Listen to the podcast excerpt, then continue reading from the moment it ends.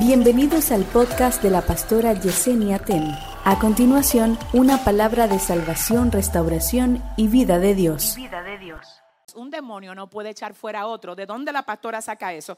Si tú vuelves otra vez a ser habitado por lo que te ataba, aunque tú vengas a la iglesia, hay un espíritu inmundo que se mudó otra vez dentro de ti. Yo te pregunto, ¿cómo es que tú crees que tú puedes reprender a algo de lo que tú participas? Ay, Dios, ayúdame, papá. Un demonio no puede reprender a otro. Eso es lo que dice la palabra. A Jesús lo acusan aquí de que él está echando fuera los demonios por Belcebú. Belcebú es el príncipe de los demonios y la traducción para Belcebú es el rey o el dios de las moscas. Así se traduce o así llamaban, ese era uno de los nombres de Satanás en el tiempo bíblico. Y yo quiero que usted oiga esto. Jesús responde a estas acusaciones. Si yo echo fuera los demonios por Belcebú, los hijos de ustedes, ¿por quién lo echan? ¿Por qué Jesús dice esto? Quiero que usted oiga. Los judíos tenían sus propios exorcistas. Antes de la venida de Cristo había otro sistema de manejar estos temas espirituales. Pero ¿qué pasaba con los exorcistas de los judíos? Ellos siempre le preguntaban a los demonios, ¿cuál es tu nombre? ¿Cómo te llama? Entonces ahora aparece Jesús dándole orden a los demonios sin que le importe cómo se llaman. Si le va a dar el... Yo no sé con quién. Yo no sé con quién. Ahora aparece Cristo. Los judíos siempre eran de que, ¿cómo tú te llamas? ¿Cuál es tu nombre? Viene Jesús. Te vas. Fuera. No dije que cómo tú te llamas. No me importa cómo te llamas. Te vas sin importar cuál sea tu nombre, porque con no se habla. Si le va a dar el aplauso al Señor. Ajá. Oiga esto. Oiga esto. Y Jesús dice, mira, una casa dividida contra sí misma no puede prevalecer. Y él dice, miren, prepárense ustedes porque si yo echo fuera a los demonios por el dedo de Dios, entonces el reino de Dios ha llegado a vosotros. La Biblia habla en el libro de Éxodo que los magos del faraón pudieron replicar las plagas de las ranas, la del río, adora, la de las moscas, hubo una que no pudieron. Dice la palabra que Moisés tocó la tierra, que se levantó polvo y se desató la plaga de los piojos. Cuando Faraón le dijo a sus magos, replíquenme eso, los magos dijeron, esa no.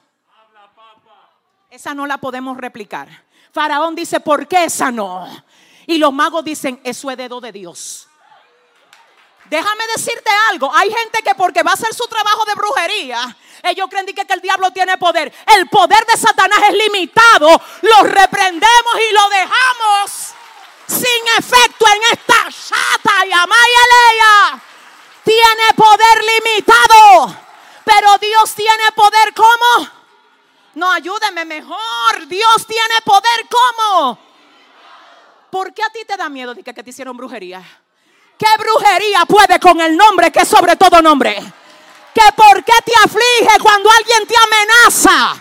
Tú no estás para cogerle amenaza a nadie. Tú estás lavado con la sangre de Cristo. ¿Dónde está la gente lavada? ¿Dónde está la gente lavada? My God, ayúdame, Padre.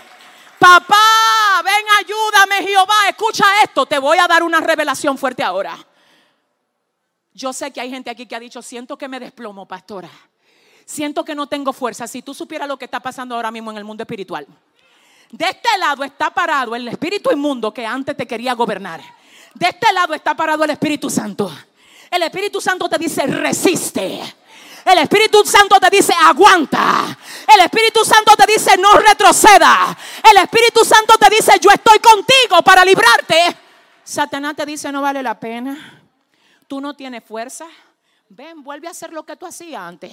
Esa gente tan loco. Sal de ahí. Ahora el problema es uno. El problema es que a ti no solo te sacan de ese sistema de esclavitud, es que también te dan autoridad sobre él. Si usted le va a dar un aplauso al Señor.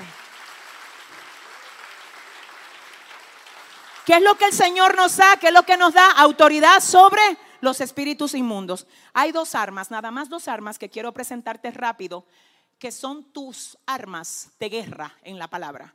Hay más armas. Lo que pasa es que hoy venimos a hablar de dos que son demasiado poderosas y yo quisiera, por la ayuda del Señor, tocarlas y dejarlas en tu corazón. Si te mueves al lugar de donde Dios te saca, no tienes autoridad. Déjame aclararte eso. No que yo me sé toda la Biblia con todo y tu Biblia. No que yo me gradué de teología. ojalá que te, te graduara, no de teología, de cielo. De algo que no ha llegado todavía aquí a la tierra. Si te mudaste al lugar de donde Dios te sacó, tú no tienes, puedes tener conocimiento, no autoridad. Puedes saberte versículo, no tener autoridad. Así que te tengo que decir algo, Satanás no le impresiona lo lindo que tú cantas, le impresiona tu autoridad.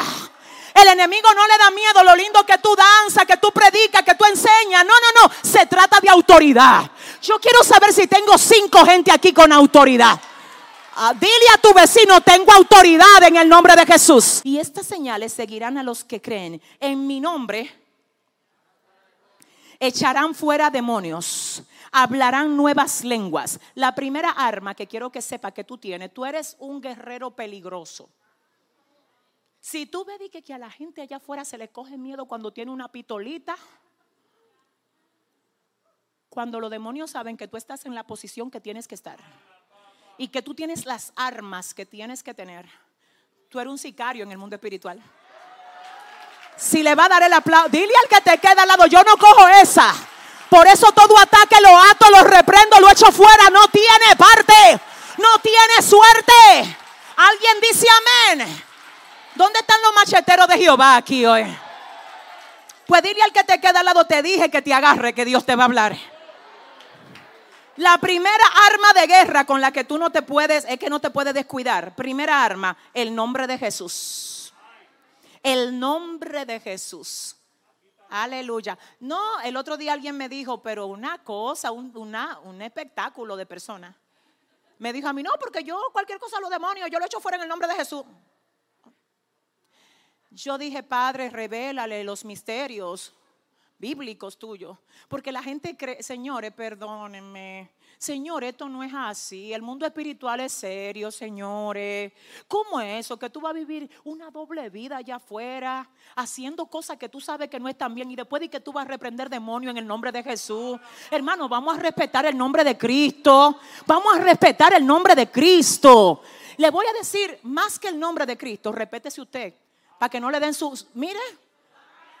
No soy yo, es la Biblia. En el libro de los Hechos le dieron una pela a un grupo de exorcistas que se pusieron a reprender unos demonios. Dice que en el nombre de Jesús, el que predica a Pablo, dijeron los demonios. ¿Qué? Mire, ¿con qué autoridad? No se ponga a mencionar el nombre de Cristo si usted no tiene autoridad para mencionarlo.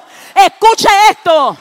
En mi nombre echarán fuera demonios, pero un demonio no puede echar fuera otro Primer, primera arma. Esto es para el que lo entienda. Por eso es que te quieren desarmar. ¿Tú te crees que se trata de la cerveza que Satanás te está ofreciendo? No, se trata de tu autoridad. ¿Tú te crees que se trata de la faldita de la secretaria? No, se trata de que te quieren sin autoridad. Y yo te voy a decir una cosa, tú no estás para ser avergonzado. Tú estás para ejercer dominio en el nombre de Jesús y tomar y echar manos a todo lo que el Señor ha dicho que le va a entregar a tu vida, pero también a tu casa. ¿Cuántos dicen amén? Entonces, la primera arma, ¿cuál es? Y la segunda, que esta fue la que yo dije, oh my God, con esta termino. La segunda arma, la sangre de Cristo. Yo te reprendo en el, en el, nombre de Jesús por la sangre de Cristo. Yo creo que a veces la gente ni entiende lo que es que está diciendo. Déjeme, déjeme ver. La segunda arma, yo pudiera venir aquí a hablarte de la oración, fue que ya yo te hablé de la oración y si tú no estás orando, prepárate. Que Dios te va a motivar a que tú ores en este tiempo, porque te digo, mira las noticias para que tú veas. ¿Tú sabes lo que está haciendo el Señor? El Señor está trayendo su gente. Gente que fueron señaladas para servir a Dios desde antes que nacieran. Dios la está trayendo a la iglesia. Mira, ponte a ver la noticia para que tú veas cómo Dios está trayendo gente que incluso cuando la gente ve quiénes son los que se están convirtiendo, ellos ni lo creen. Y dicen, no, eso seguro fue que se convirtió de relajo. No es relajo. Es que Dios sabe, ay, que la venida de Cristo está cerca. Él está trayendo su gente.